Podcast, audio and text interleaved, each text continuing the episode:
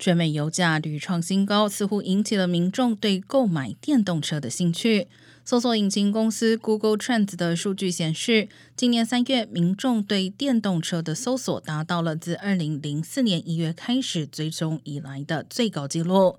其中，搜索给一辆电车充电要花多少钱的数量增长了百分之四百以上。加州是全美注册电车最多的州，也是这段时间内搜索电车最多的一个州。拜登政府去年设定了到二零三零年，电动车在全国的销售量要达到百分之五十的目标。